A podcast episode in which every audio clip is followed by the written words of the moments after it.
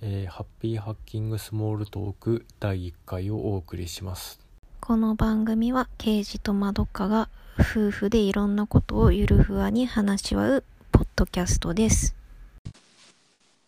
はいはい始まりました始まりました。で初回なので、まあ、我々一応夫婦なので生活の話をしようかなとはいで生活っていうか家政学的なお家の中のお話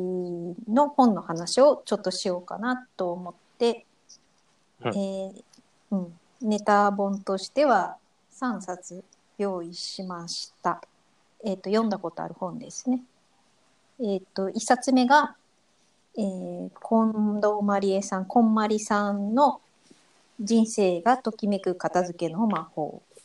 で2冊目が「フランス人は10着しか服を持たない」っていうこれはアメリカのブロガーの人の本ですね。で3冊目がえー、と日本人のスタイリストさんが書いた「できれば服にお金と時間を使いたくない人のための一生使える服選びの法則」タイトル長いっていう3冊です。ということではい。私は3冊とも読んでるというよりこの3冊は私が読んで結構好きなので今回選んだ本っていう感じでどどれ読んだんだっけで、私がもともと読んだことがあったのが、こんまりさんの、えー、と片付けの魔法の本は、多分2011年に出て、多分その時に読んでる。あそうなんだ、うんもうもともと読んでたんだねもともと読んでた。あーで、えっ、と、このフランス人は10着しか服を持たないっていうのが、先週読んだ。ありがとうございます、で、はい、一生使える服選びの法則が読んでないっていうことですね。はいまあなんとかなるでしょうっていうことでじゃあ、うん早速じゃあ2人とも読んでいるこんまりさんからいきましょうかはい。片付けの魔法、うんで、うんえっと、私は結構こうこの本好きであのこんまりさんは私の心の片付けにおける師匠っていう感じでちょっうんと本読んで弟子入りしら弟子入りしたつもりでいろいろやりましたで多分今もやってます、うん家にちょっとまだ本ちゃんと取ってあるしねという感じうん結構なんかだからそうですね持ってるものもそんなに多くないし結構ステマいやステマっぽいすうん捨てる、よく捨て る捨てるまで。うん。そうそうそうそうなんか急に物を捨て出したうりん片付け出したりっていうことを結構するかなっていう感じ、うんで、私は、これ、まあ読んだ時に、うん、えっ、と、まあみんな言ってるけど、ときめきがキーワードにして捨てるっていうのは、まあ確かに新しいなって思って、で、うん実際やってみたら結構効果的だった。うん、ねこんまりさんうんね、最近アメリカでネットフリックスで片付けの番組やって、うんあ英語だと,、えーと「ときめき」が「スパークジョイ」っていう訳語になっているんだよね。うん、いい訳し方ですねなん。かすごい分かりやすい、うんね、ただのジョイじゃなくてスパークがあるかっていうとこがうん。すごく、ね、あの訳した人がうまかったんだなってうん。思う。うんまあでも、こんまり流が結構、うん、いいところっていうのは、その、ときめきっていう基準を示したところだと思うんだよね。うん。結構片付け本って、まあ読んだりはしたんだけど、うんその何をどれだけ持つかってやっぱり誰にでも当てはめる基準ってなくて結局個人の価値観になっちゃうので、うん。その個人の価値観ってことは自分で考えなきゃいけないってことなので、うんそそう自分で考えないといけないんですよっていうことを初めて言ったのは本間理さんだったかなと思うん、そうね。この本で、その、まあ私も本捨てる片付けとかの本を読んだことはあったけれども、捨てるっていうことに関してう。は、うんうんえっと、まあ、この本を読む前にうん多かったのは、その使わないものを、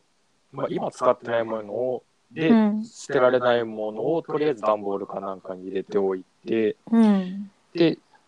例えば1ヶ月以内に使ったんだとしたら、これからもおそらく使うだろうっていうことで、その捨てるものの段ボールから取り出してっていうのをやっていって、うんで、まあ、例えば半年とか1年経って一度もその段ボールを開けてなかったら、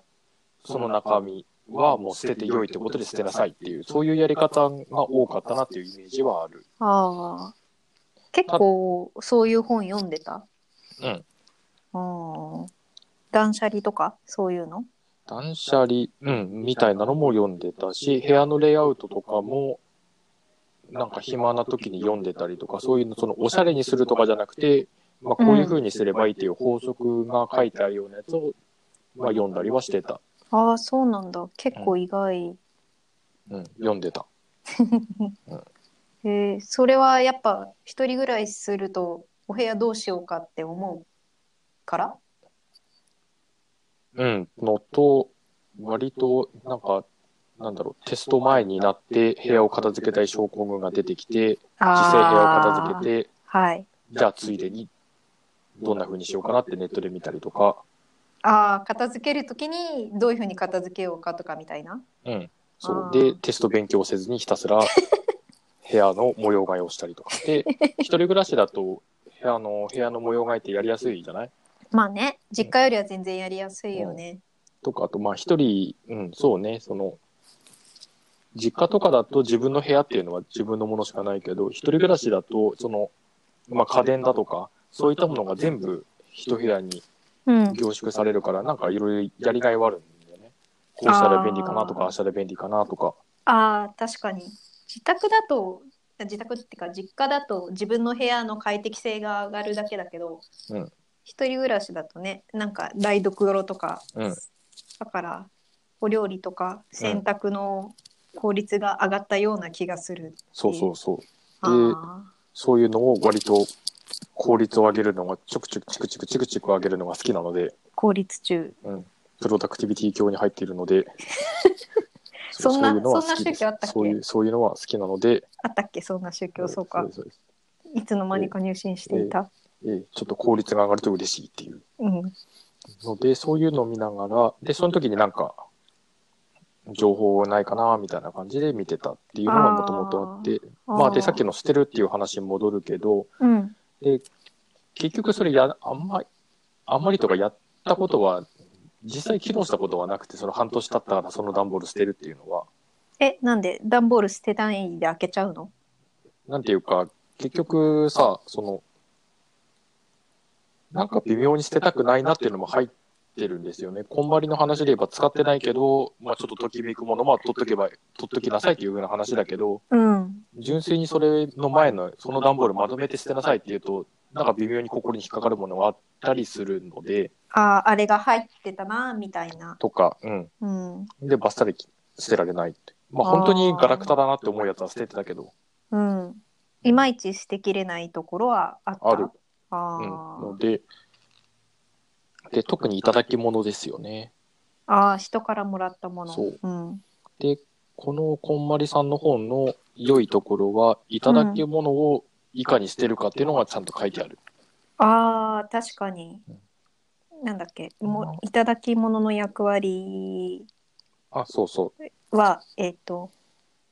いただいた時にもう終わっているから、うんっていう話だよう。ねそうそうそう。だからもうこの品物は役割が終えてるんだっていうのが前提に立った上で、じゃあこれ取っときたいかどうかっていうふうな話になるので、あー確かにあのねいただき物って自分で買ったわけじゃないからうん。すごく気に入っているものとは限らないよねうん。そうそうでも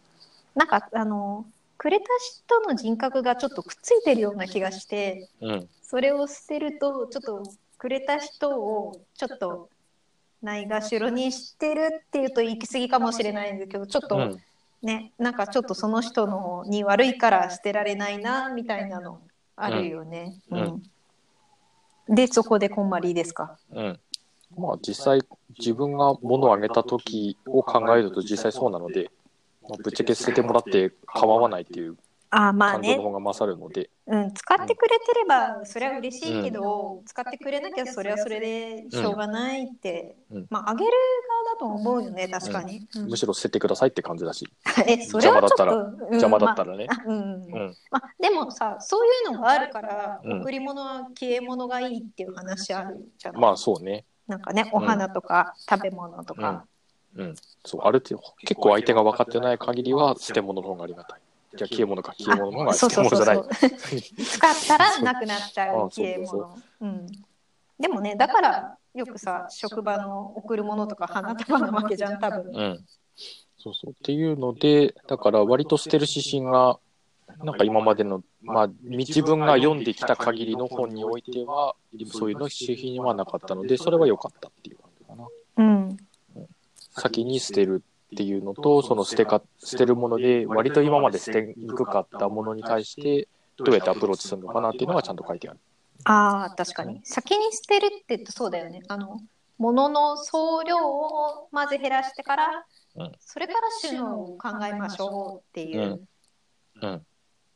それも割と新しかったかなうん、てか、まあ、今までのやつもちゃんと書いてあったんだけどね、もうこの手順にちゃんといやれって書いてあんのが、多分書いてあったんだけど、ここまで明確にはちゃんと書いてなかったんだろうなってはあ思う。はいはいはい。えっ、と、本の構成が、うん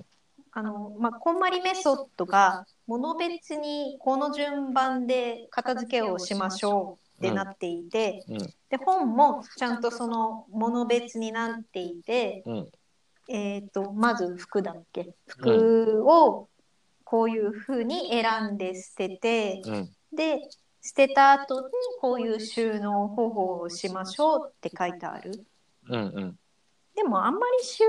方法をいっぱい書いてあるわけじゃないんだよね。うん、どっちかっていうとやっぱ捨てるメインっていうかその、う基本的に物がなければ散らからないのでっていう。あそうそうそうそう絶対量がぜえっ、とうん総量が多いはずなのでまず減らしましょうっていうそういうとこから始まってる。まあ、大体ね、整理整頓するやつとか、ちゃんと、なんだろう、満帆まで入れないで8割で済ませなさいみたいなことはどれも書いてあるんだけど、あ大体のもうのん、は。そうだね8割とか7割にしましょう余みた白1いなの個は。つけましょうとかあるけうど、んうんまあこれだと、まあ、8割作りましょうだったら8割作りましょうで終わるけど、うんまあこれにはちゃんと片付けには正しい順番があるのですと。うんで、それにはまず捨てることからやるのですって言って、まず全部捨てて、うんで、なんか8割を目指すっていうよりも、まあちゃんと自分で判断して、これ捨てていいから捨てるっていうふうにしてやってて、その結果、これは取っとかなきゃいけないものだっていうものしかここにないっていう状態で初めて整理整頓に行くべきであるっていうふうに言ってるのがいいって感じかな。あー確かにあのこんまりメソッドで面白いとこってさっき言った個人の価値観なんだけど、うんその片付けた後にどういう部屋にしたいかっていうのをまず考えましょうっていうのがあるんだよね。うん、どういう部屋でどういうインテリアで自分がどういう服を着てどういう時間を過ごしたいかっていうのを考えましょうと。うん、でそれに沿ってときめきかどうかその暮らしにそのものが必要かどうかっていう感じで考えましょうっていうのは新しいよねやっぱり収納場所の8割までならも,、うんもう持っていいっていう基準じゃなくて、うん、うん、そう。うん、だから作ろうと思えば無理やり作れるんだろうけど収納場所とかって、うん果たしてそれでいいのかっていう。うん、ところにもうあなたがやりたい生活にとってそれは必要なのかとかっていううん、基準を持ち込んだうん、しかもそれは個人の価値観だからなんていうか別に定量的なものじゃないっていうとこ、ね、本に囲まれてし生活するのが幸せなのだって言えば、まあ、本はそんな大量に捨てるべきじゃないし、うん、んあそうそうそうそうあのちょっと話がずれちゃうんだけどそのネットフリックスでこんまりメストが結構話題になった時に確かアメリカの方だと思うんだけど研究者か誰かでやっぱり自分は蔵書とか資料がすごくいるから、うんこんまりは何でもかんでも捨てろって言ってるけどそんなのはとんでもないっていう話がなんかブログかなんかかなうんうんであったっていうのを見たんだよね。うんちょっと原文の英語見てないんだけど。うんうん、でそういう人に関してはあのちょっとあなたはこんまりメソッドを動かしてますよってういうんことをちょっとなんかお伝えしたい気持ちで、うちょっと心の弟子としてはそういう気分になります。取っとけなきゃいけないんだったら取っとけばいいじゃんっていう。そうそうそうそうだからその研究に必要とかさうんもし必要じゃなくてもときめくんだったらあの別に本に囲まれてたって本があの床の上に積んであったってその生活が理想なうん、それでいいわけで。普段の生活がワクワクするならそれでいいよねっていうことですそようね。そうそう。あのね、それで、なんか家族と喧嘩になるとかだったら考えなきゃいけないかもしれないけど、でも、うん自分がそれでいいんだったら、それでいいってことにしてるから、まあ、わかんない。そのブログ書いてる人もどこまでこんまりメソッドをちゃんと理解して、その意見になってるのかっていうのもわかんないし、うんまあ、あのネットフリックスの番組っていうすごくたくさんの人の目に触れるものになったら、うん、まあ、そういう意見って必ず出てくるんだろうけど、まあね、まあ、あと実際にうんこの方法に従って捨てると、多分自分が思ってた以上に物がなくなるので、ああなくなるなねくなるからいら、まあね、8割目指して捨てるよりも想像以上に捨てられるから、や絶うん対ね8割ってことは今持ってるうちの2割しか捨てないってそこうとそうでしょ、絶対もっと捨ててるとう思う、んうん、確実に捨てることになるから、まあいいよなっていう気はするね。自分の部屋でやった時はなんかだいぶ減った気がするなうんどうだったいや、そうね、基本的には、なんか整理、部屋、模様替えとかするとき捨ててはいたけど、なんかね、うんいただき物とかその辺が捨てるのははかどらなかったので、うんこの本読んでからはその辺が一気に、まあ捨てたって感じかな。うんだからそれは本当に良かった。うん、まあでも確かに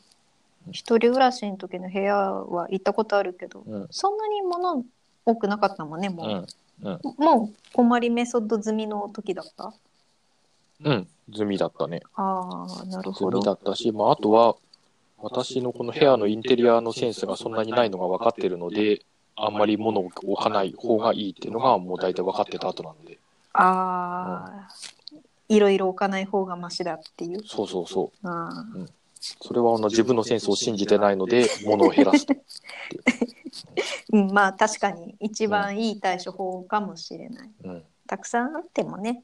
そうセンスがあれば飾れるけどね、なんかちょっと違うっていう感じしかしないので、うん。あ自分でやるとうん。うんなるほど。私もそうだな。あ一人暮らしはしてないからわかんないけど実家にいた時にこんまりメソッドやったからうん。自分の部屋のものが結構うん。減ったかなっていう気はする、引っ越す時そんなに、ね、多くなかったから、うんそうね。そんなに二人の持ち物をあの一緒にするときにはそんなに、うん、量なかったから、なんかねあなんのかよくありがちな、うんあの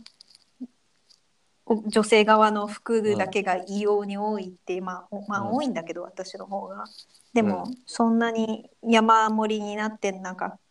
靴が山のようになってとかはなくて済んだかな、なんかそもそも溢れはしなかったからね。あそうだねうん一応収まったうね、ん。うんでもまたそこから減らしたいよね、うん。減らした。うんまあ、しょうがないけどね、で、捨てるのは最初にあって、で、次の整理整頓の方ですけど、うん、整理整頓自体はこの本の内容を使った割とあでも使ったり使わなかったりかな、あの服を畳んでみましょうとかはうんやったんだけど、うんなんだっけなえっ、と吊るした服を右上がりになるようにしましょうとかあるのね確か竹だったかな、うんうんそれはやってないうんうんであとバッグも中身を毎日抜きましょうってうんあるんだけどうん通勤とかはほぼ同じものしか入ってないし、うんうまあ、んだから例えば帰ってきたらその日使ったハンカチは抜いてうんうんとかはややるようにしたけどなんうかんお財布とか定期とかを毎日抜いて空っぽにしてっていうのはやってない。うんなるほどねうん、まあなんだろうでも収納のコツってあんまり覚えてないねやっぱ捨てることばっかの覚えてる。うんうんとね個人的にはえっ、と、なんだっけ T シャツとかをあの、畳んでしまわないで立ててしまいましょうっていうのはああなるほどって思ったあのえあだから畳んで立ててしまえばいいんでしょそうそうそうあの積まないでそうそうそう、それは良かったかな。ああ、これあーこうすればいいんだって思った。もともとやってたんだっけ、こういうの割とやってたかなあのやっぱりうん立ててしまうっていうのは中身を把握する上ではやっぱり一番いい方法なのでうん、うん、やってた、うん。単純に見えないっていう下のものが見えないからよく分かんなくなっちゃうっていうのがあったから、うん、だからそこはまあまあ前からやってたけどうん。割とよしまあこれからも続けようそうね、効果的ですよね。。そうそうそううん困りはそんな感じかな。あ、でも、あと、収納っていうか、うん定位置を決めるっていう話はあったね。うん。そうね。全部のいろんなものの置き場所を決めておくって。うんうんあとね、その置き場所を決めるのに、うん出しやすさじゃなくて、しまいやすさを重視して決めましょうっていうのは、なるほどって思った。ああ、ししまうためのコストを下げればちゃんとしまうと。うん、っていうかその片付けが面倒くさくならないように工夫するっていう。そうね。でも定位置に置くっていうのはね、よくその工場とかの整理整頓である話で、トヨタ式のなんだとうんか、そういう本とかだと、まあ、いっぱい出てくる話だから、まあ、確かに効果あるよなって感じはする。うんまあ確かにね物理じゃなくてさ例えば GTD とかでも情報の置き場所を決めましょうってするから、うん、あれもとりあえずインボックスに置いて、その後仕分けてってやるから、まあそれを物理的に落とし直すとそういう全部定位置を決めてっていう感じにはなるのかな。うん。で、まあ、本当にトヨタとかの工場の本とかだと、あーあの、シールとか貼って、ここっていうのにも決めちゃってっていうのをやってるけど、まあ、バそうミいう、リー。そうそうそうそうそう。で、多分そういったのを、うん、なんか、ちょうど私生活に合うように、いいろいい具合に削ぎ落としてって、うん。パッケージングして、まあ、本に書いてあるなっていうのはもうん。う、まあ、ちょうどいい具合じゃないですかね。ちょうどいいっていうのは。そのやりすぎない、あの要は工場みたいに本当に全部バミリ貼って、家の中あったら嫌だ、うん。ちょっとやだ。まあハサミと位置とかカッターの位置とか、それがちゃんと向きまで決められて、ピシッとなって、ああ、でも最近あるよね。あの、オフィスの引き出しに、うん、あの、ハサミ入れる位置をもう、なんかスポンジでハサミの形にきうん決、めちゃうのとか。うん、そうそう、それ、まさにその、いわゆるトヨタとかのやってるやつだね。まあ、もう、うんあれは確かシールの形をハサミみたいな形に、あー置いとくとはい。もうそこに置くってのがすぐわかるからとか、あーそういう、うん。その道具の形をもう、うん。作ってしまうみたいなものはうんよくある。よくあるっていうか、そのよ読んだことあるやつで書いてあったかな。うんそうね。でもまあ確かに家でできるかっていうとちょっとうん。そんなやりたくないかも。まあやったらすんげえ使いやすくはなると思うけど、まあでも毎日使わないからね。まあね。家ってやっぱり毎日使うものじゃないものが結構多いからな。うん。まあ、とりあえずこんまりメソッドをやるとまず物が減るとうん。全般的にうん。実家でやりだしたら急になんかいろいろ捨て出したとかうん家族に言われた、うん。そうね。いやそうあまあそうだらしいですねううんん、お母さんとらしい話ですねしてたもんねそううんなんかどうしたっていうか、 急に捨てたしだと娘がっていう話えちはょっと弟子入りしたのでうん物を減らすようにしましたっいてやちょっとお母さん、その時ちょっと怖いよね。 急に娘がなんか 物を大量に捨て出してどうしたって思うよね。ちょっと弟子入りしたんあでもまあ親の世代ぐらいってやっぱ結構物がもったいないってことで、うん結構いろいろちゃんと取っとく世代だと思うのでうん。それとはまた確かに動きが違うようね。ん。うんそうですね。そうですね。だ大丈夫です。大丈夫です別に何かに疲れたりとかしてないです。水とか壺は買ってないで す。うん捨ててる方ですからね。そうだね。まあでも今だとその捨てるって言っても、まあこんまりさんの方にあまり人にあげたりしないで捨てなさいって書いてあるんだけど多少やっぱリユースでうん。うん。あのリユースのお店とか、まあ、メルカリとか処分方法はいろいろあるからちょっともったいないな高かったなとかそういうものとか、うん自分はあんま使えないんだけどあのーなんか捨てるのは忍びないな忍びないなっていう時にうん処分先がいっぱいあるから、うんそういう意味では罪悪感はちょっと薄れるかも。まあ、捨てるよりはね、バッサリと。あゴミにしちゃうゴミによりはゴミにするよりはね。うんうん感じで、まあ実際本自体は捨てるっていうのは割とシンプルなルールだし、そうだね。うん収納自体もまあそんなに火をてらったものはなくて、まあそんなに難しいことも言ってないので、うん。だから実際に本はちゃんと、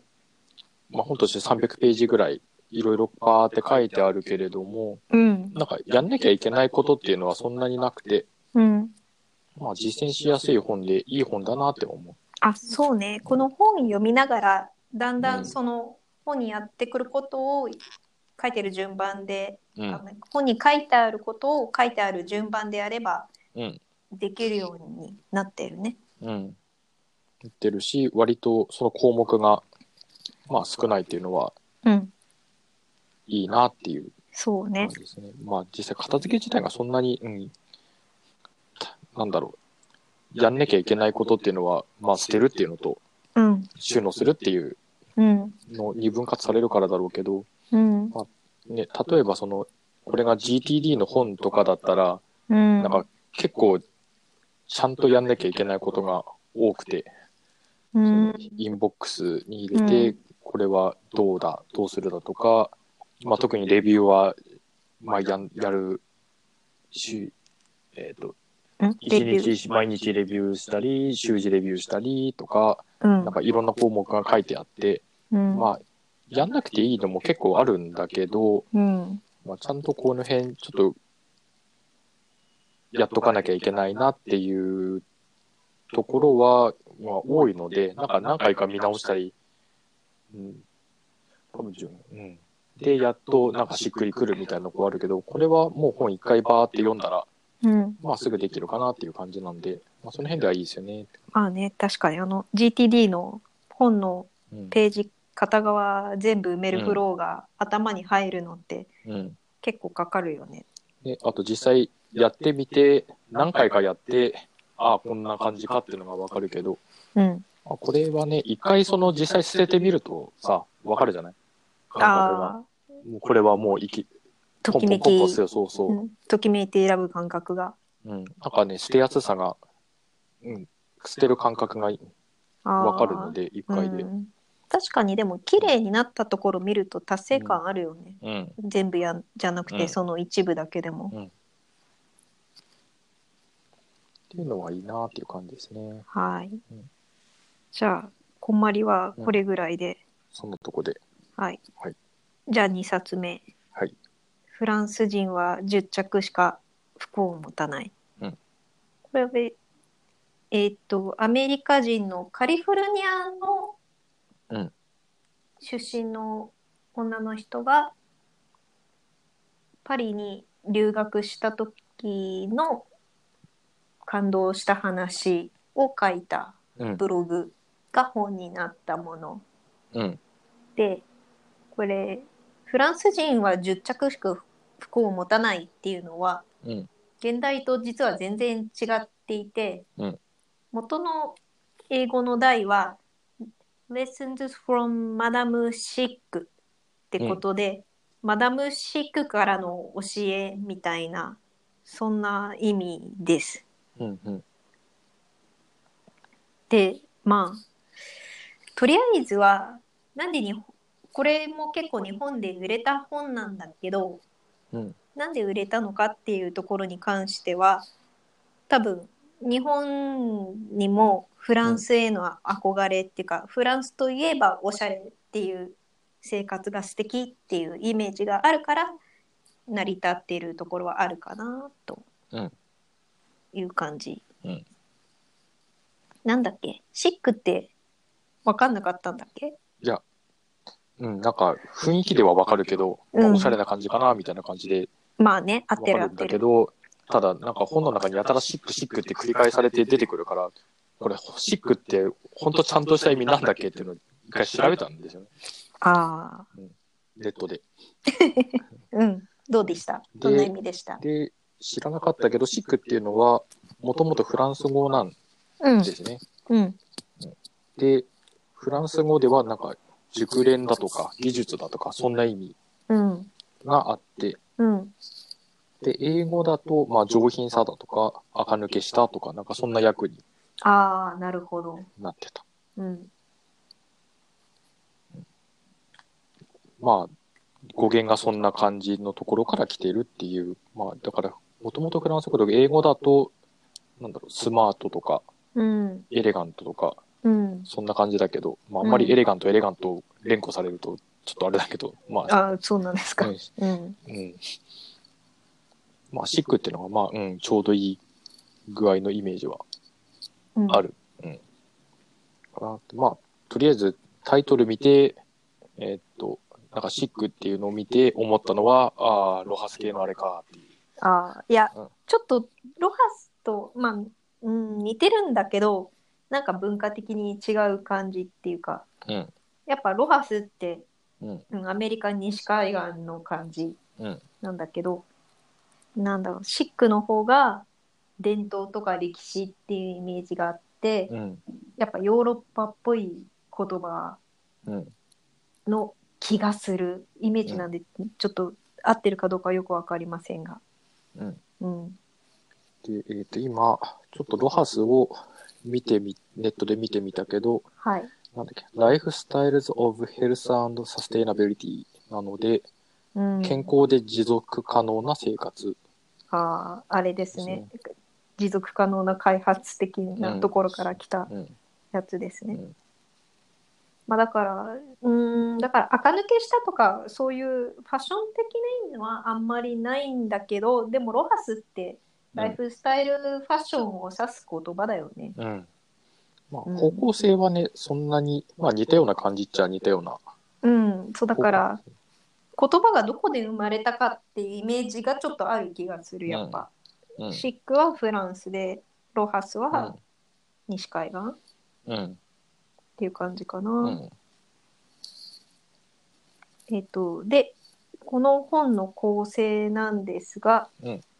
3章からうんできてて、1章が食べること、うんで2章が身だしなみうん。で3章が暮らすうん。ってことで、うんまあ衣食住でできてるんだよね。そうですね。うんまあ、まさにライフスタイル本って感じ。なんか一通り扱ってるっていう本でしたね。あそうですねだからこの本の見てるのを大体載ってるのでやれば大体シックな生活になりますとうん。そういう感じまあそうだな面白いとは思ったけど全部丸飲みにしてる感じでもないしうん。フランス人みたいな生活したいかっていうそういう話でもないんだけど、うん。うん、なんか見てて気に読んで気になったところとかありますか読んだんだよね。うん、読んだ。で、なんか全体的な、まあ、パート1の食事とかに、まあ、まあ、全体か全体通して、なんだろう、そんなに焦らずにゆったり生きればいいじゃんっていううのん。が全体的なメッセージうん、のような気がした。ああ、そうね。うん。うん。で、食事に関しては、なんか、あの、まあ、食べながら歩くなとか、うちゃんとお腹を空かせてから夕食食べましょうだとか、うん。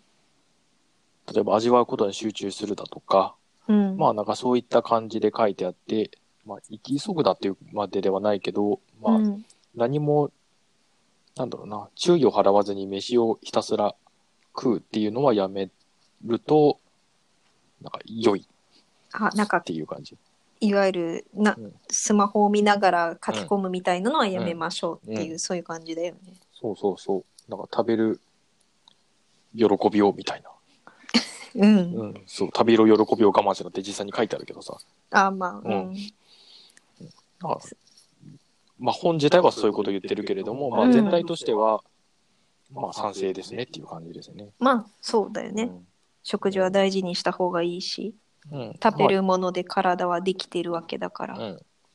まあ、ゆっくり食事するときは食事するっていう、まあ、当たり前のことを言ってるっちゃ当たり前のことを言ってるけど、うんまあ案外しないっていうテレビ見ながら食べたりうん。なりはするのでといううん。まあ、ね。この辺はやっぱりあの日本は割と食に執着がある国だと思うんですがうんアメリカはやっぱり結構そのお手軽なレンチン料理とか、うんそういうのが日本よりもかなり普及してるので、うんそういう状況にアメリカの人たちに向けて言ってるっていうところは結構強いのかなと思う。うん、アメリカ住んでた時どうでしたかご飯ご飯は、どうだろうな。でも結局一人で食べてたからな。 うんうん向こうのひたすらマカロニチーズばっかりほ食ってるわけでもなかったの で、うん、ううん、栄養的にも良くないしね。ん、そうね。あの、一人で食べてるから、この上なく食事に集中していると言えなくもない。まあでも YouTube 見ながら食べてたからなんとダもメじゃん。ないけど、うん。うんまあ、あんまり参考にならないと。うん、 まあ参考にならないというか、うんまあ、食事するときはちゃんと食事した方がいいとは思うんだけどね。まあ、それはね。うんううんん、で実際これ読んでてなんか思ったっていうか思い出したのが、いえっ、と、食前っていうあの食事の食に、うあん。の禅、まあ、仏教の禅ですね禅寺とかの。禅寺とかの禅禅で宗。うん。食前っていうのはあるんですけど、うん。まあ、お作法としてはうん。えっとまあ瞑想とかと一緒でその目の前のことに集中するというのが前提にあって、うん。で瞑想とかだと、まあ、自分の呼吸に集中するだとか、うんまあ、心音だとかあうとん周囲の音に、まあ、今何が起きてるかっていうのに、まあ、焦点当てましょうっていうことなんだけども食前っていうのはうん。それをもう食事に当てはめたっていうだけの話でうん。例えばその、まあ、ご飯、まあ、白いご飯食べるにしても、まあ、口に入れて、まあ、咀嚼していってそうすると味のは変化していくので。うでん。そういった変化に注意を向けてうん。で飲み込むところまで、えー、と追うとうん。でそれをずっと繰り返して食事をしましょうっていうのがいわゆる食前っていうものなんですけれどもほーでこれは、えー、と一回2人であの、まあ、お体験はしたよね食前あったっけあの鎌倉行ってああ、えっと、瞑想した後に、そうだね、うちょっんとおにぎりかなんかいただういんた。ああ、ありました、ありましうたん。なんか、そうだね、噛み締めてっていうか、うん、変化を感じ取って。そうそう鎌倉行く遊びのついでにそこにいて見たってやつだけどもでそこで体験して、ちょっと覚えてますどうでしたあ、やったのは覚えてる。うんで、食前ってか、おにぎりいただいたのは覚えてる。うんうんごめん、ちょっと食前で思い出せなかったけうど。んうん、でも、なんか、味わいがどういうのかっていうのをちゃんと感じたっていう記憶はある。うん。やっぱ感覚研ぎ澄まされるよね。うん。なんかね、やっぱそれやった後は、なんだろうね、割と頭の中がスッキリするっていうか、そんな感じはあるので、うん。うん。なんか散漫にご飯食べるよりも、あ全然こうやってご飯食べると、うん。まあいいなっていうのは感じてて、なんかそれに似たようなことだなっていうのはうん思いますね、この本に書いてあったのは。はい、うん食べるのはそうぐらいかな。そんなもんですかね。うんうん。ちょっと盛り付けとかは、まあいいやって感じかな。まあ、うん。いうんいんじゃ本当ないですかね盛り。付けの重要性に書いてあるけれども、まあ、うん、で、多分、日本人はそれなりにこだわってるから大丈夫だよそうか。っていう気がする。うんで、アメリカとかに比べる。アメリカのご飯っていいとこじゃないと盛り付けとか全然気にしてなさそうん、うすぎる。うん。じゃあ次行きましょうか。はいうん。次は身だしなみですね。そうですね。で、身だしなみに関しては、まあでも、うん、タイトルになってるけど、フランス人は10着しか服を持たないっていうことで、そうそう、和訳の方はね、うん。まあ、日本人向けにはこっちの方が刺さると思って多分こういう風なタイトルつけたんだろうけど、あん多分そうだと思う、食よりは全然「い」の方が多分刺さるんじゃないかな、うん。で物に溢れてますからねっていうそうそうここに関しては、まあ、基本的に私は決まりきったものしか着ないので、まあ、大体読み飛ばしてしまったっていうああ感じですね。あれですよねスティーブ・ジョブズあるいはオバマ元大統領的なうんまあ、根本的にそもそもいいもの着たとしても特にテンションは上がらないので、あ自分のうんうんじゃあしょうがない、うん、しょうがねない。うん赤点取らなければよしとうん、そうですねいう感じなので、うんまあ、はいって感じ。で、これはいかがでしたあ私はえっと最初に言った3冊目のうん服選びの法則の本で服はやってたので、この本はあんまり参考にしてないで、うんでそうねあのー具体的にやっぱり何を何着ってあるんだけどえっとこんまりを通過した後だとうん本当にそれでいいのかって思うし、まあ、やっぱり住んでるところそのパリにせよカリフォルニアにせよ、日本とはちょっと違うだろうし、まあ、人種も違うから、うん。うん、あんまり参考にならないなと思って流し読みしました。まあでも基本的には物を持ちすぎずに良いものを着着れば良いのですっていうふうなことが書いてあるかなっていう感じですね。うんまあだから反ファストファッション的なところはあるかうな。んそうね、えっ、と服の数はあんまり参考にしてないけどいつもきちんとした格好をしましょうっていうのはちょっと心がけてます。あのお家の中でスウェットのとかジャージの上下でゴロゴロしないみたいなうんうんそういうところ家の中でもきちんとした格好をしましょうってお外に出られるようなあそれは結構効果があるっていうか、うん、一日日曜日土日にスウェットで一日中いるとやっぱそういう生活をしてしまうのであそうダラやダっラぱっていうかだれた気分で一日終わってしまうので、うんちゃんと外に出ていける格好をしてうんあわよくば何かあった時にさっとうん外に出て歩いたりなんだりできるようにっていう、うんだから基本的にはもう起きたらすぐ着替えてっていうのが基本になってるね今あそうね、すぐ着替えてるもんねうんうんそうね私はあと着替えるのとお化粧メイクかな、まあ、メイクするっていうのはあれ、うん、もちろんなんだけどこの本にはメイクの仕方とかも書いてあったけどメイクの仕方がまた多分人種が違うせいだと思うんだけどあんま手にならなかった。うんうんあのこの本の中だとアイメイクとをしてうんリップ口紅をちゃんとするのが一番きちんとしててうんたまにはアイメイクだけとかリップだけでもいいよって書いてあるけど、それは多分彫りが深い西洋人の方々だからいいんであってアジアの人はアイメイクを欠かすと結構人相が変わってしまううんので私としては、まあ、私は薄い顔なのでアイメイクなしっていうのはちょっとなしだなって、うん。そういう意味ではそのまあいつもかっちりメイクしなくていいよっていうのは嬉しいけどうん。書いてあることそのまんまにはできないかな。まあ、そうね。それは合わせてって感じですよね。。そうそうそううん今いろいろ違うところがあるからね。うん。そんな感じかな、ね身だしなみとしては。で、パート3が、シックに暮らすと。そうそうそう。生活。生活の方ですね。なんか書いてあったのうんで、響いたことは。響いたのは、まあ、一番いいものを普段使いにするっていうのは、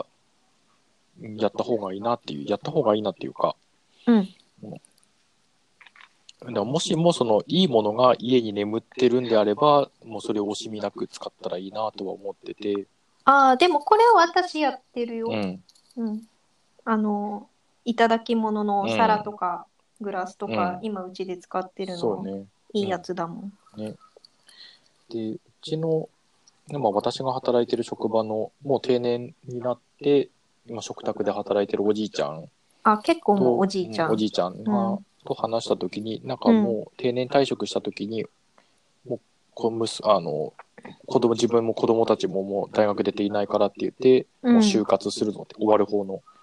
あやあつ、をやるぞって言ってお、お、お終わり。うん終わりの方の就活をするって言ってう全部ん。きれいにさっぱりして、うん。で今までいただき物のいいあのお皿とかうん。食器類が大量にあるので、もう一番いいやつを残して全部捨てて、でおー良いものでうんもうどうせ追い先短いからいいもので暮らすのだって言って、うん。うん、やってみたら、うん、すげえ良かったって言ってたから、ああ、そうだね。でもそれがもっと早くできてたらもっと良かったよねっていう話かな。うんまあもちろんね、今できたのはそれはそれで良かったんだけど。うん。まあだからいいものが家にあるんだったら、なんかそれいつか使いましょうっていうんではなくて、もうさっさとうん、使ってしまえっていう。うん。そうだね。うんなんかいいの使ってると丁寧に扱うし、うん。ちょっと嬉しいもん。うん。そうね。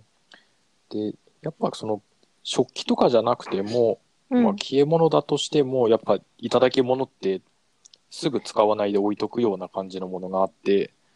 あそのうちのー、うんえーっと、私が実家に、なんか前、あ父の日か母の日か分かんないけど、洗剤送ったんだよね。なんかあの、あんまり手を、手が荒れないみたいな。あやつちょっといい何年か前に洗剤うんちょっといい洗剤をうん。送って、で、その時の夏に帰った時に、ああ、の、帰省したら。帰省した時に、時間帰った時に、あの、使ってたんだけど、うん、ああ、よかったよかったと思ったんだけど、その時に言われたのが、そうん。うの、ん。それと、多多分分ほほぼぼ同同じじ洗洗剤と剤といいうかか同同じじ洗洗剤剤ななんんだだけけどどここれれががううちちの兄兄私私のの兄兄がが海外海外にに赴赴任任ししててたた時時ににななんんかかそそここでで流流行行っっててるるオオーーガガニッニッククかなかなんんかかののそそののそそんんなな手手ににや手手荒れ荒れししなないっいってていいうう洗洗剤剤ををうんあの母親に送ったっていうのがあってえその兄弟で同じもの食ったの時間差で時間差でボトル見たらうん同じだったら完全に数年後にうん。送ったけどん全く同じやつだったとは思う完全に一緒っつってたそかれらって別に打ち合わせしてないの一切ないし、そんな洗剤送ってるなんて知らないし。あそうですまあ、こっちは日本のデパートで買ったけどさ、あ、うんうん、フランフランかどうかわかんないけど、ううんん デパートかな、うん、で、その時使って、ああ、よかったって言ったら、なんか、そのうちの母親が言うには、なんかもともとなんかせっかくだからって言って、取っといちゃってたんだよね、あ洗ー剤、いい洗剤だからって、うんしかも目の前にはあの今使いかけのやつがあるからって言って、まあね、絶対今使ってるのあるもんね。そう使うきっかけがあんまなかったんだけど、うんなんか私が送って全く同じものが2個あるっていう状況に していよいよああもう使うかっていううん、それはまあ使うかも。うんうん、で使ってみてああよいよいってなってであー多分2本多分使い切ったんじゃないかなっなるほど。ていう感じで、うん、意外にそのいただき物の良いものっていうのがなくて、うん、でうちにも、えー確か披露宴に出た時にあのお土産でもらったアンデスの岩塩をあまうだん、あるあるあるそ。うまだあるよね。まだある。まだ使い切ってないけ ど、多分使い始めるまで若干時間かかってたはず。あ、そうね。うん。うん結構前に使い出して、うん、でも結構いっいっぱぱいいああるるか、からら、うん。まだ使い切ってない。使い切ってない。そうね。なんか、煮物に全部使うのはちょっともったいないから、サそうラそダうとそかうにそ使うってるけど。食卓で使っちゃってるから、そんなに減らない。うん。けど、まあ、そういう人もなんか、もらってきたらすぐ封開けて、もう使いましょうってやってた方が、うん、そうだいいんだろうねなと。うん。まあ、塩ぐらいなら大丈夫だけど、鮮度とかあるしね。うん。確かにな。披露宴ってやっぱちょっといいものもらっちゃうからね。うん結構たまりがちだよね。消え物だとしてもね。あ、うん、そうそう。で、あとは、えーっと、これか。気になったのは、うん。ささやかな喜びを見つけるといううん。話があって、うん。で、若干関係ないけど、この中にアメリ、ささやかな喜びを見つけるっていうの例で、アメリっていう映画ああ、はいはい。すごい流行ったよね。が流行ったやつがあって、なんかいろいろ賞を取ってうん。あったやつが書いてあって、ああ、懐かしいなと思って。ああ、うん、懐かしい。で、私がその時、うんアメリを見たんだけど、その時良さっが、て、あの、あ、ごめん。あ賞を取ってて、なんか、アメリあながん賞かを良取っい、て賞を取ってみんな見てて、うん良いって言ってる中で、で、特にレビューとかも何も見ずに、うん。アメリを見たんだけど、うん。良さが全くわからない っていう。その時の私はね。うん。え、それ、うんまあ、暮らしなしなんていうより、単に、うん、その、あれ、なんだ、ヨーロッパ映画。ヨーロッパ映画。あんまり見てなかった。うん。うんあーヨーロッパ映画ってちょっと見方に癖があるっていうか。そう。なんか、まあ、映画自体、そこまで大量に見るわけでもないし、まあ、見てるのハリウッドとか、うんまあ、普通の、まあ、アニメだとかそういったのを見ててから、うん。うん。で、そこでなんか、たまたま見たんだよね、そういう映画を。アメリアメリ、アメリを見て、急にアメリ行っちゃった。そう、急にアメリ見たから、ああ。これは一体いつ盛り上がるんだっていう。うーん。うんいいつか。な。そうでこ、これは一定、エンディングを迎えて、この映画は一体何だったんだって話ですうん。まあ、確かにあね。ーで、その後見たら、ああー、こういうふうに見るのねっていう、このなんだろうな、うんこ。の映画を見るのにも若干の教養が必要だっていうのを思い知ったという、教教養まあ。教養、教養知識。うん。てかうんなんか、こういうふうに楽しむと良いですっていうのが、まあ、まあ、は初めて見る人でも分かる人は分かるんだろうけど、まあ、私はそういうのは分わかかんんなかっなかったたのので、で、うん。うん、まあ、確かに、誰でもわかるかって言われるとちょっと違うかも。うん。うん。まあ、少なくとも、いいいいかかどどううかかっってていいううのは、ちょっと聞いのは、ここうういいううふふううにに楽楽ししんんだだななっってていいううののは分は分かかるるとと、、ままああそそうういいううふふうにうに楽楽ししめめるるのので、で、あ、最終的にはアメリはありだってことになったのまあ、うん。あ、そんな、 なんだ、今、まあ別に間が空いた。まあ、ヨーロッパ映画はまあこういうもんだなっていうのが理解できたという話あ です。、うん、まあ、なんかすごい濁されてるけど、まあ、いいやそうですね。はい。まあでも、ささやかなことに楽しみを見出すっていうとね、うん。アメリの豆袋に手を突っ込むとか、うんあのクレームブリュレをコンコンってやって割るとかうん。っていうのだよね。うん。わかりやすい。うん。わかりやすいまあ、でもそういううん生活をすると良いですよっていう話ですね。これはうん。うん。なんか、普段その身の回りのことに注意を向けると、まあ割と楽しうんうん。いので、そういうふうに来たらどうですかっていう感じの。うん。別にね、うんクリームブリュレじゃなくても、うんなんか別のものでも全然いいわけだし。うんうん。だから、その、だから、その五感を使って、なんだっけ、五感を研ぎ澄まして五。感を研ぎ澄ませるとか、なんかそういうふうなこと書いてあるけど、うんまあ基本的には、その、め身の回りのことを観察しなさいよっていうことを言ってんだなって思って、ああ、うん。確かに。うん。だから、ね、喜びを見つけるっていうものの本質は、まあ基本的に物事を観察するっていうところから始まりますよってことなのかなって。うんうん。観察とは書いてないけど、個人的にはそう思った。まあ、うん、合ってると思う。うんちゃんと見ないとわかんないもんね、うん。そういうの。うん、あとちょっと個人的には交換を研ぎ澄ませるって言ってもどうどうしようって感じになっちゃうので瞑想とかします。いやうん、うん、まあでも普段からそんな感じでもないのでまあ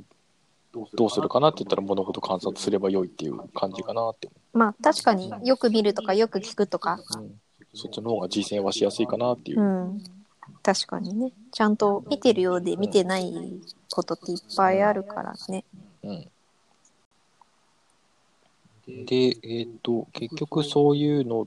を含めてどういうふうに生活したらいいかなっていうので、個人的にな、まあ、落としどころじゃないけど、自分で思ったのは、うん。このまあ、ひひっくるめて丁寧に作業するっていうことで落ち着くんじゃないのかなとは思っていて、あーあー、あうんうんうん。丁寧って、丁寧ってい丁うの寧っを、てまた結構なパワーワードだようねん。、そう。で、なので最終的には普段の私生活で、えっと、物音を立てないで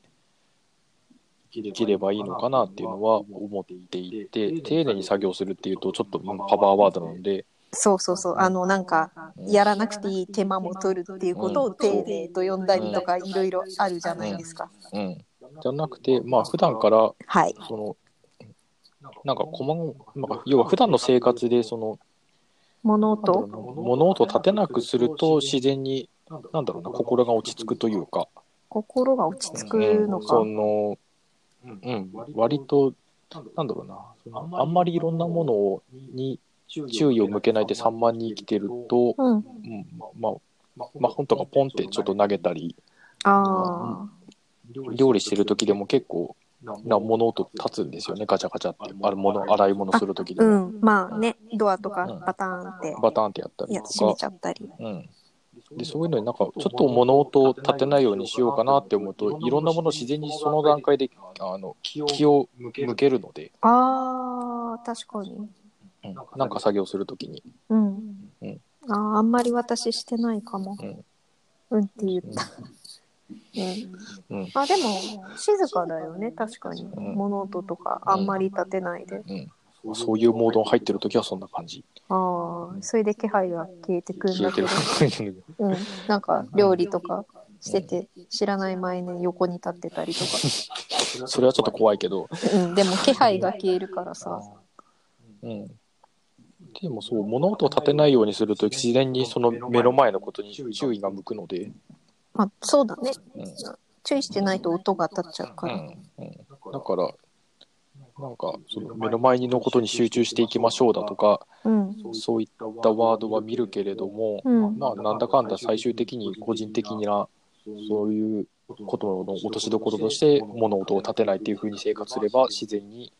その目の前のことに注意が向くし、ああ。あーた、でも確かに。あの、集中してやるとか、丁寧にやるって、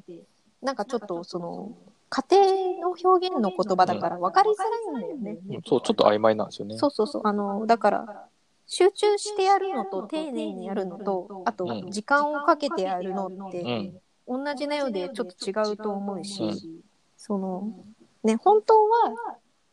時間をかけずにその、丁寧にやれればいいんだけどうんなんかうまくそこが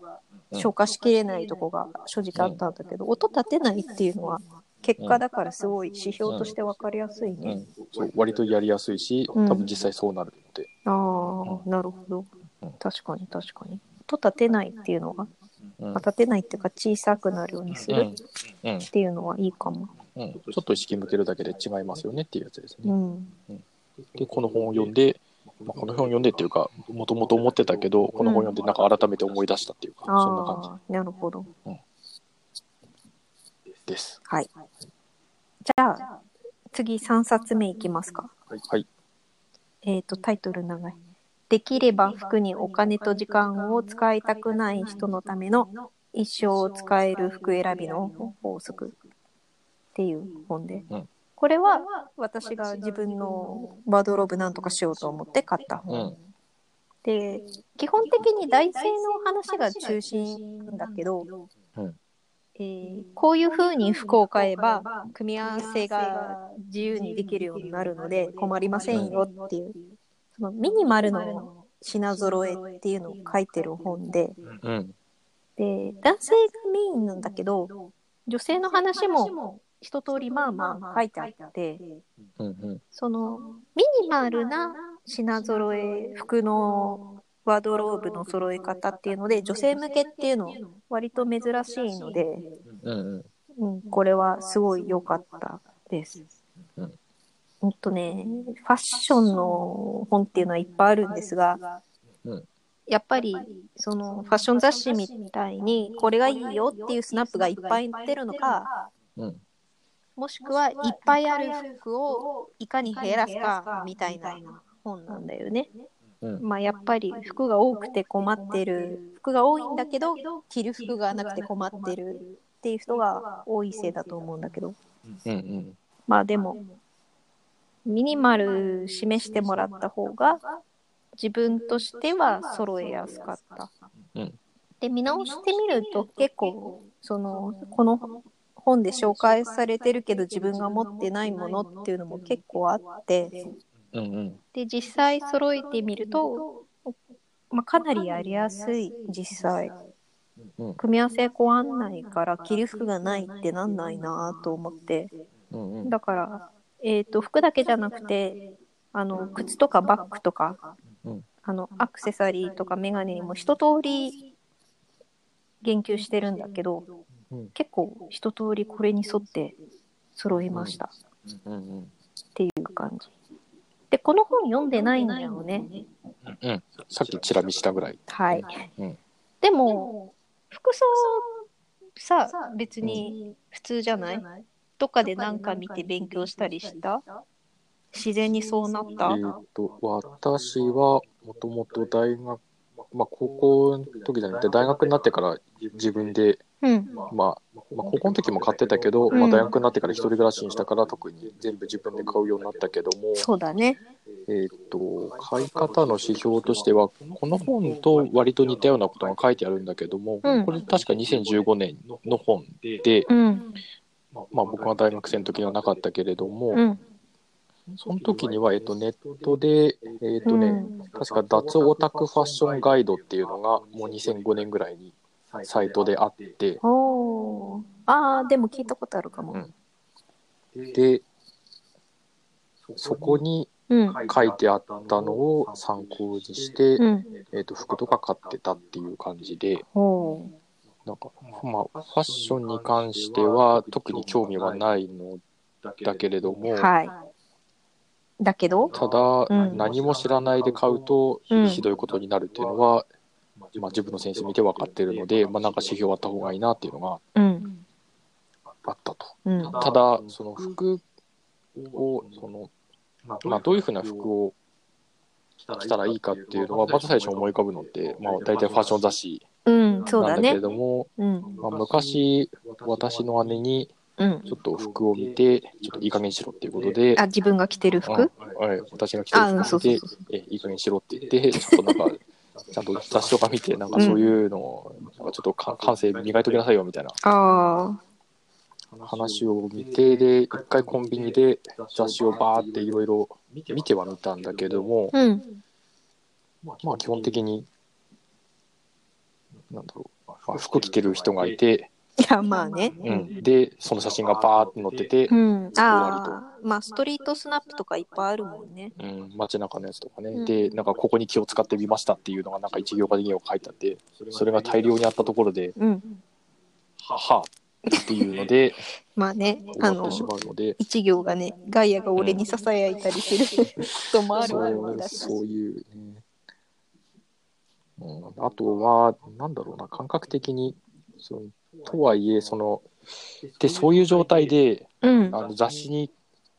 例えば書いてあるような服とかを、まあ、参考にとか言って、いうんろいろ買うとするでしょはいそうするとね、その、多分だけど、その謎の頑張ってる感が出ちゃう服装になるはず。ああマネマネキキンン買買いいししててももおしゃれにならなないい今今一って一いうかっていうか、まあ、マネキン丸々買ったらいいんだろうけど、参考にしながらとか、そんな話になるでしょあう。まあ大体雑誌とか、その大学生の時って、まあ、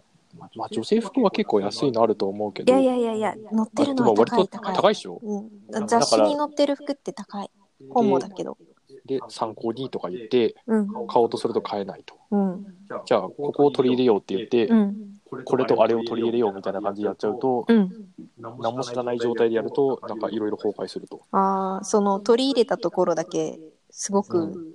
頑張ってる感が出るみたいな感じかな、うん。で、高い金払って頑張ってる感が出て、残念な人になる。あとても残念な結果ですね。になるので、で脱毛宅ファッションガイドの場合は、はい。えーっと、メインとしては他人に避けられるような外見ではないこととかん、そのああ、他人に避けられる。さ避けられるはいはいはいないような外見をしましょうっていううんレベルから入るので、うん。おしゃれになりたいっていうよりは、うん、うん、まずマイナスじゃないところにゼロになりましょうみたいな、そんな感じかな。さっきの赤点取らないっていうやつですねあ。、なるほど。赤点取らなければ良いので、うん、そうだうね。ん別にファッションに特に興味なけれうばんそれでいいと思います。で、そういうのって書いてないんですよね、あんま雑誌に。ああ。 1年間通してみれば、なんか特集号かなんかで1回ぐらいやるのかもしれないけど、うん。でもね、夏にそれやってもらって冬の服買う参考にはできないよね。うん、とかそういうのがあるので、うん。なんかその割と当たり前のことを書いてるうん。のがなかった中で、これ、脱オタクファッションガイドだけはちゃんと書いてあったあと。ーで、例えば、そのソックスにしても、はい。あの、まあ、高校生のうちまではアンクルソックスなんて買わないので、えっ、と、スニーカーの時に履くスニーカーソックスのことでいいのかな。そうそうん。まあそうね、学校にアンクルソックスって履いてかないもんね。う。うん、で、その、例えば、まあ、夏が暑くなった時に、例えばハーフパンツにしようかなって思って、うんハーフパンツ買ったとして、うん。その時にはちゃんとあアンクルソックス履きましょうねとか、えっ、と、ふくらはぎまでの靴下は履いちゃそうダそメうだそよっう、て。履いちゃダメですよ。あー特にえーうんホワイトソックスとかでやめやめなさいよっていうのをちゃんと書いてる。うん、学校に行くのと同じ靴下でそのまま履いちゃダメですよっていう。そうあ真ーっ白のやつは私服には合いませんのでやめましょうっていう。あーあー、でも、そっか、そこからって思っちゃうけど、でも、まあ、いるよね。うんうんそこから必要だよね。ええまあ、私の大学には結構そういう人も多かったので、うん、うん、いましたか。いたから、まあ、特に変、うん、でもなんか違和感は感じるん、今覚えるんだけど、うん。まあ、どうしていいかっていうのは、わかんないあよねあ、確かにね。あの違和感感じたからって、じゃあどうすればいいのかって、じゃうあん靴下黒にすればいいのかってそうじゃないんだけど、そうなっちゃう可能性もあるもんね。まあ、そもそもアンクルソックスなんていうのが存在してるかどうかも知らないし、あ、確かに。あの、ない、見たことないものは知らないっていううね。ん、ううんん。うんまあでも、あ、ちょっとずれちゃうけど、大学だと、周りに下宿してる人だとなんかパジャマみたいっていうか、うんその、寝巻きのジャージっぽい姿で、だ学校内来ちゃう人ってなんかいた気がする。うん、うん、まあそれは、ううんん、さっきのシックの話の、ちゃんとした格好しようっていう方の話かな。どっちかっていうと。うん。で、その、なんだっけな、このさっきの一生使える服選びの法則も、うんさっきの脱オタクファッションガイドもそうだけど、うんまあ、あのちゃんとバッドノウハウが書いてあるっていうのがいいなって思ってて、バットノウハウ。うん、これとこれはやめややめなさいっていう。ああ、なるほど。あのなんかあの基本的にファッション雑誌は成功例だけ見せられるのででこれがいいこれがいいこれがいいっていうああ、まあ感じの組み合わせだけ大量にあるけど、うん。まあ、ね、まあ、一応書い書いてあるけどねあのそれなりにはあ、たまにね、こういうのじゃたなまくて、去年はこれだけど、今年はこれにアップデートしましょうみたいなのとあか。のこういうふうに合わせましょうみたいな感じでうんまただ雑誌だからそれなりに特集組んでもまあ 10, 10ページあるかどうかうん、そうだね。っていう感じだけどそれちゃんと体系だって一冊の本にまではなかなかなってなくてまあ、雑誌だからね、しょうがないよね。まあ、確かにうん、その、ね、靴下の長さわかんない人に雑誌買って勉強しろって言われても、またなんか、ちょっとね、レベルが違うものを急に押し付けてる感じはする。うん。なので、ちょうどいい本だし、多分今回のこの一生使える服選びの法則も、割とそうなってるなっていう。ああ、そうだね。うん。うん、できれば服にお金と時間を使いたくない人向けだからね。うん。ファッションがめちゃくちゃ好きな人は違いますよっていううん。感じかな。うん。まあでも、この本のおかげでだいぶ服減った。服、あ、そう。うん、服を入れ替えて減りましたと思う。うん。あ、いや、でも実際収納中に服がぎゅうぎゅうだったのがだいぶスカスカになってきたのでうんうん。減ったかなうん。そんな感じかななんかとりあえず今日うのんところで言うと、なんか服の話まだありますか大丈 夫いや、大丈夫です。はい、うんじゃあ今回はこんな感じではい。じゃあこれでおしまいです。はい。お疲れ様でしたお。疲れ様でした。はい。